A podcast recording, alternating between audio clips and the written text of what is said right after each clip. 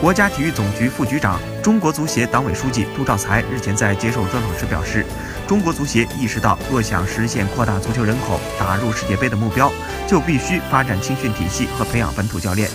据了解，中国足协于二零一八年启动了百名青训外教下基层计划，将陆续聘请高水平外籍青训教练投入到中国基础青训工作中来，希望这些教练可以给球员注入国际化的训练理念，并进一步夯实青少年球员的技术基本功。